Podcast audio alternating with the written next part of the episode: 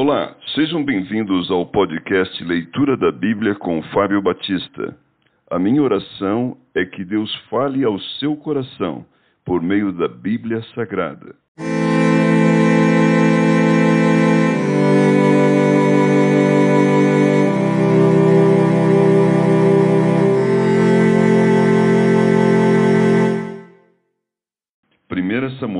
Capítulo 14 a vitória de Jonatas sobre os filisteus. Sucedeu que um dia disse Jonatas, filho de Saul, ao seu jovem escudeiro: Vem, passemos a guarnição dos filisteus que está do outro lado. Porém, não o fez saber a seu pai. Saul se encontrava na extremidade de Gibeá, debaixo da romeira de Migron, e o povo que estava com ele eram cerca de seiscentos homens. Aías, filho de Aitube, irmão de Cabô, filho de Finéias, filho de Eli, sacerdote do Senhor em Siló, trazia a estola sacerdotal. O povo não sabia que Jonatas tinha ido. Entre os desfiladeiros pelos quais Jonatas procurava passar a guarnição dos filisteus, deste lado havia uma penha íngreme, e do outro, e do outro outra. Uma se chamava Bozés, a outra Sené. Uma delas se erguia ao norte, defronte de Micmas, a outra ao sul, defronte de Geba. Disse, pois, Jonatas ao seu escudeiro: Vem, passemos a guarnição desses incircuncisos, porventura o Senhor nos ajudará nisto, porque para o Senhor nenhum impedimento há de livrar com muitos ou com poucos. Então o seu escudeiro lhe disse: Faze tudo segundo inclinar o teu coração. Eis-me aqui contigo, a tua disposição será a minha. Disse, pois, Jonatas: Eis que passaremos aqueles homens e nos daremos a conhecer a eles. Se nos disserem assim: Parai até que cheguemos a vós outros, então ficaremos onde estamos e não subiremos a eles. Porém, se disserem: Subi a nós, então subiremos, pois o Senhor nolo entregou nas mãos. Isto nos servirá de sinal. Dando-se, pois, ambos a conhecer a guarnição dos filisteus, disseram eles: Eis que já os hebreus estão saindo dos buracos em que se tinham escondido. Os homens da guarnição responderam a Jonatas e ao seu escudeiro e disseram: Subi a nós, e nós vos daremos uma lição. Disse Jonatas ao escudeiro: Sobe atrás de mim, porque o Senhor os entregou nas mãos de Israel. Então trepou Jonatas de gatinhas e o seu escudeiro atrás, e os filisteus caíram diante de Jonatas, e o seu escudeiro os matava atrás dele. Sucedeu esta primeira derrota, em que Jonatas e o seu escudeiro mataram perto de vinte homens, em cerca de meia geira de terra. Houve grande espanto no arraial, no campo e em todo o povo.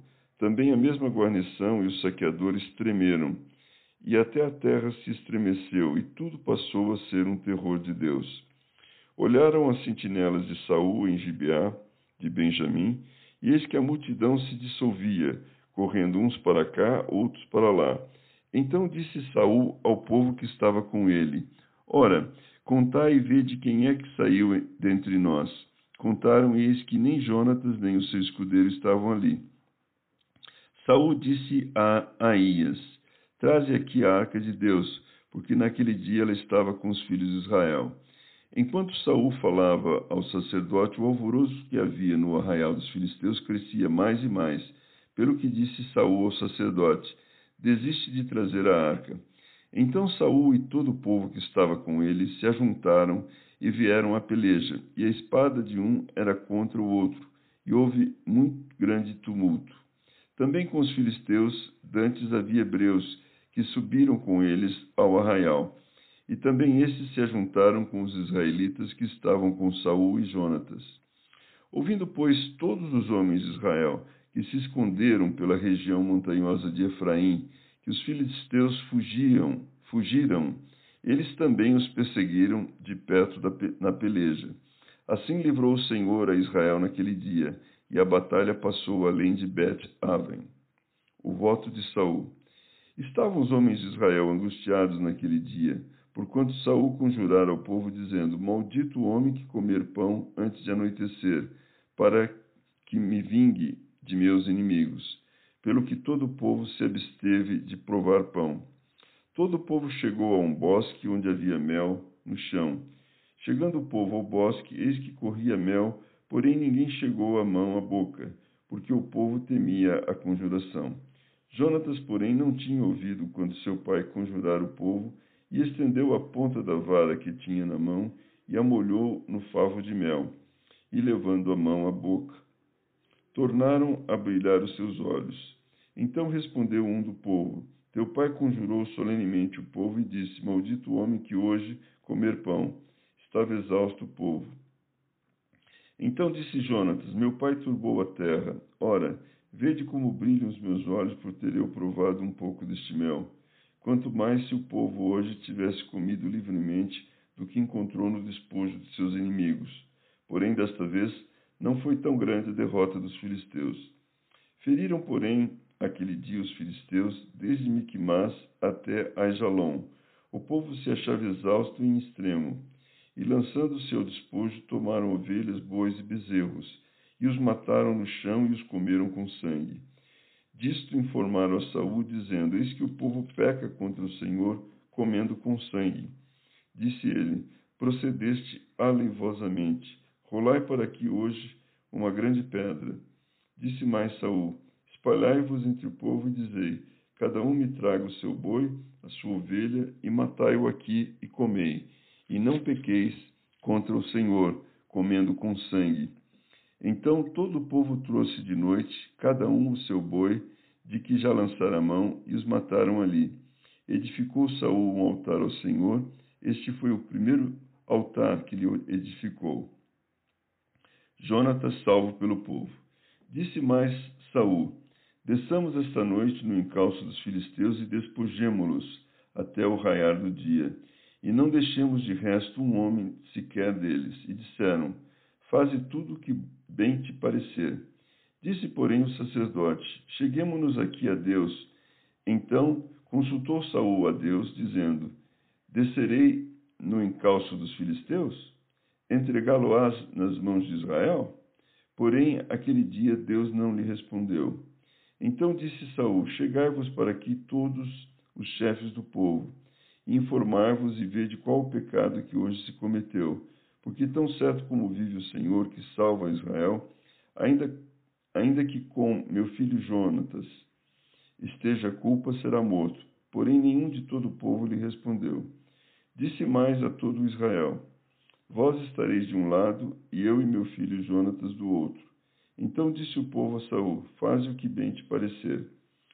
Falou, pois, Saul ao Senhor, Deus de Israel: Mostra a verdade. Então Jonatas e Saul foram indicados por sorte, e o povo saiu livre. Disse Saul: Lançai a sorte entre mim e Jonatas, meu filho. E foi indicado Jonatas. Disse então Saul a Jonatas: Declara-me o que fizeste.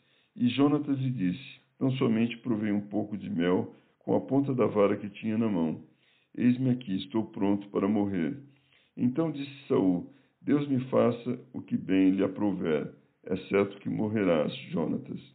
Porém o povo disse a Saul: Morrerá Jonatas, que efetuou tamanha salvação em Israel? Tal não suceda.